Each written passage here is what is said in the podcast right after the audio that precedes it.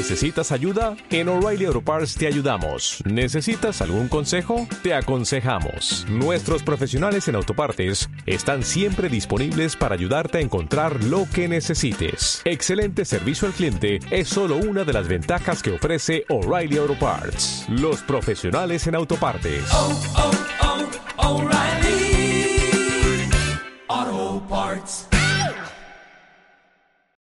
¿Qué sucede cuando un sindicato de izquierdas sufre una ocupación por parte del movimiento Ocupa de uno de sus inmuebles que está destinando a un lucrativo uso comercial?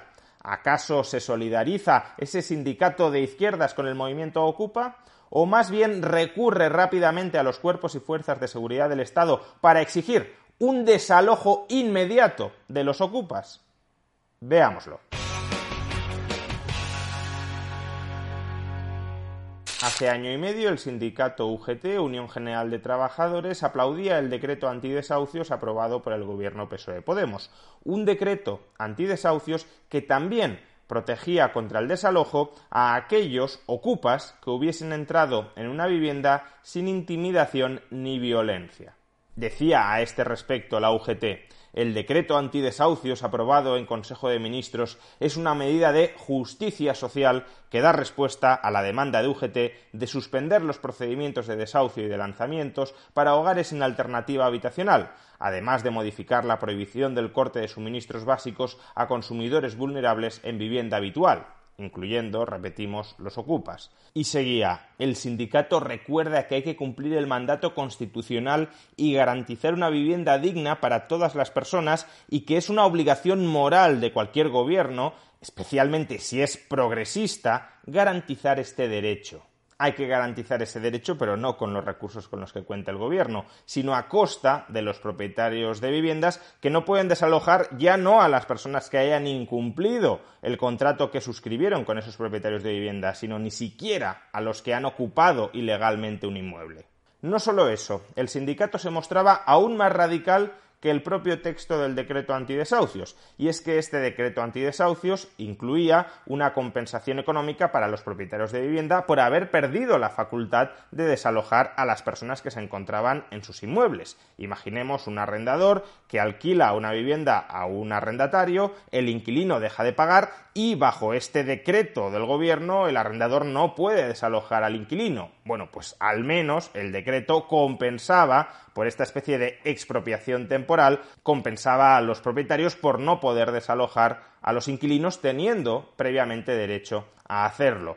Pues bien, la UGT criticaba que se compensara a los propietarios, específicamente a los grandes propietarios de vivienda. Decía, no obstante, UGT critica la compensación prevista a los grandes tenedores de viviendas, muchos de ellos grandes bancos, máxime teniendo en cuenta la ayuda prestada por la ciudadanía en la anterior crisis financiera tenedores entre los que también hay fondos buitre que hacen negocio en base a la especulación y a costa del derecho de las personas a una vivienda digna. Pues bien, este sábado la UGT probó durante unas pocas horas su propia medicina pro-ocupas. Y es que el sábado 200 personas ocuparon pacíficamente, eso sí, la antigua sede de la UGT ubicada en el convento de las Recogidas, un convento que sigue siendo propiedad de la UGT y que actualmente está siendo alquilado a una empresa hotelera por una suma que oscila entre 400 y 600 mil euros anuales para que esta empresa hotelera lo reconvierta en un hotel. Precisamente por esto, el movimiento Ocupa ha denunciado que la UGT está especulando con un patrimonio histórico, el convento de las recogidas, y lo ocupó. Lo ocupó porque considera que, como la UGT simplemente está especulando, el movimiento Ocupa tiene derecho a pacíficamente quedarse con ese inmueble. Y lo que ocurrió a continuación les sorprenderá o no, después de que la UGT sufriera una ocupación en una de sus principales sedes, la UGT no emitió un comunicado comprendiendo, justificando el derecho de estas personas sin alternativa habitacional a quedarse con un edificio que ellos estaban utilizando para la especulación inmobiliaria. No.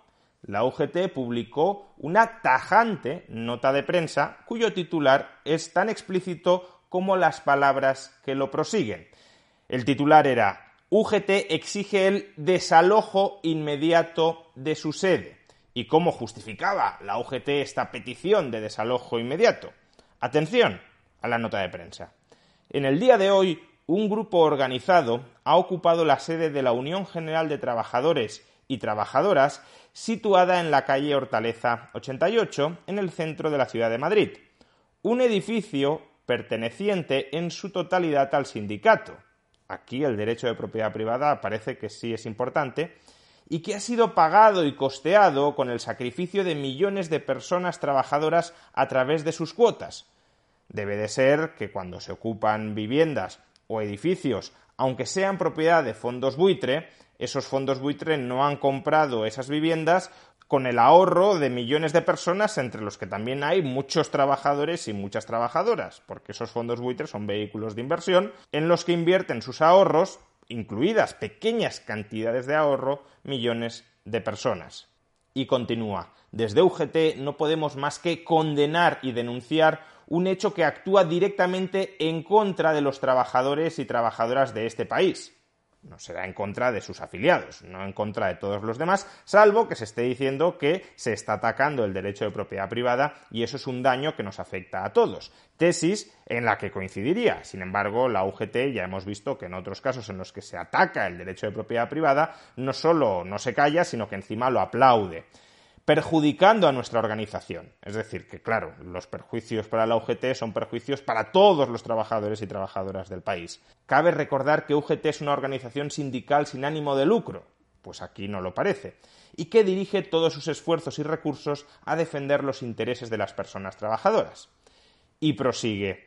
Hace unos meses denunciamos la ocupación que protagonizó Atención, que quizá aquí nos encontramos con alguna noticia de la que no, nos hemos enterado y UGT coherentemente ha venido denunciando ocupaciones ilegales en nuestro país desde hace mucho tiempo, en cuyo caso, pues, como digo, sería coherente que si ha denunciado la ocupación de inmuebles de grandes propietarios de vivienda, la UGT es un gran propietario de inmuebles, pues ahora sería coherente que ellos también denunciaran la ocupación que han sufrido. Veamos qué continúan diciendo denunciamos la ocupación que protagonizó un grupo de la ultraderecha italiana, ah, de la ultraderecha italiana, sobre la sede del sindicato italiano CEGIL, es decir, solidaridad antiocupación con otros sindicatos, que parecen ser los únicos que tienen derecho a la propiedad privada. Todos los demás, inmuebles listos para ser ocupados sin que la UGT diga absolutamente nada. Bueno, no es que no diga absolutamente nada, es que lo aplaude.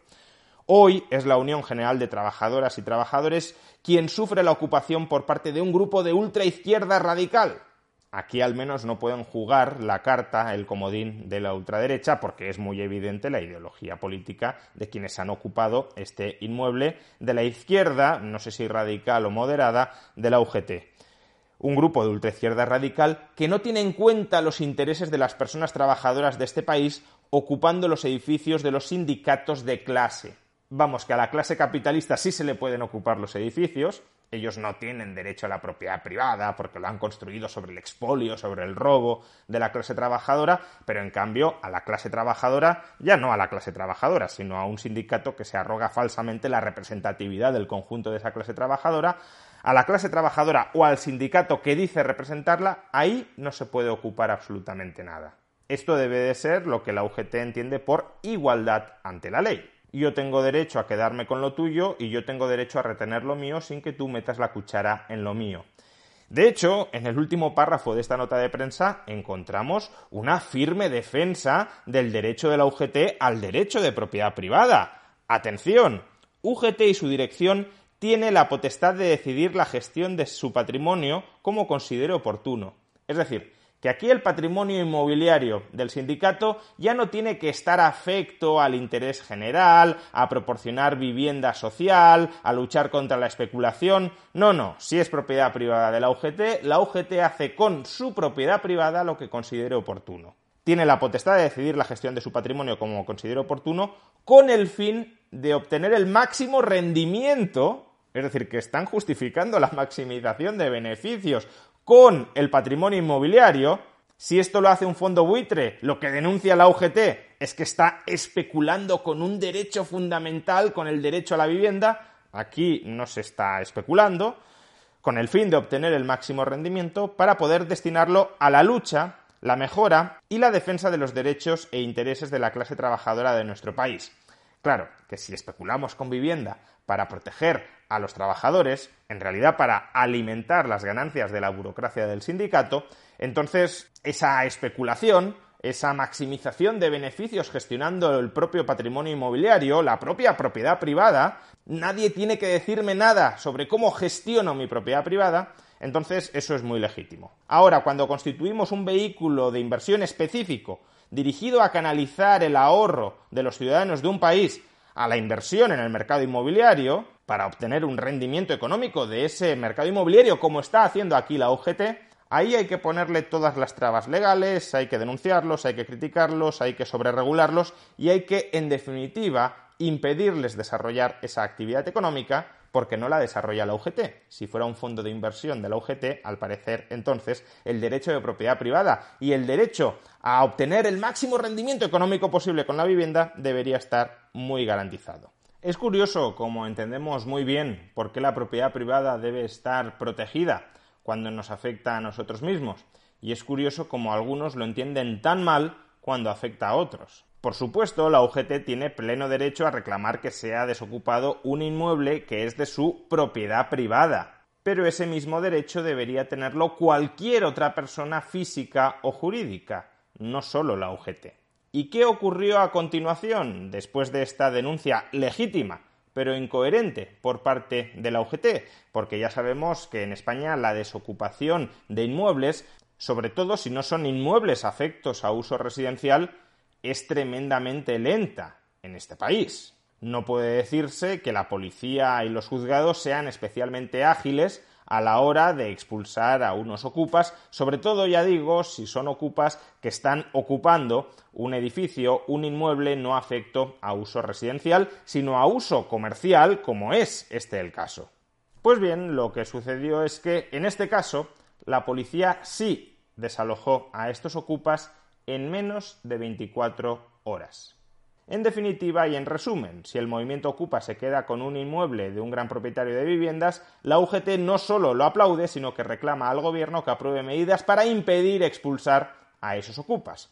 Si en cambio la UGT, siendo ella misma un gran propietario de inmuebles, sufre la ocupación de una de sus sedes que está destinando a un lucrativo uso comercial por parte del movimiento Ocupa, entonces la UGT reclama y el gobierno servilmente concede el desalojo express en menos de 24 horas de ese inmueble ocupado. Al parecer, para esto sí hay clases, o más bien castas.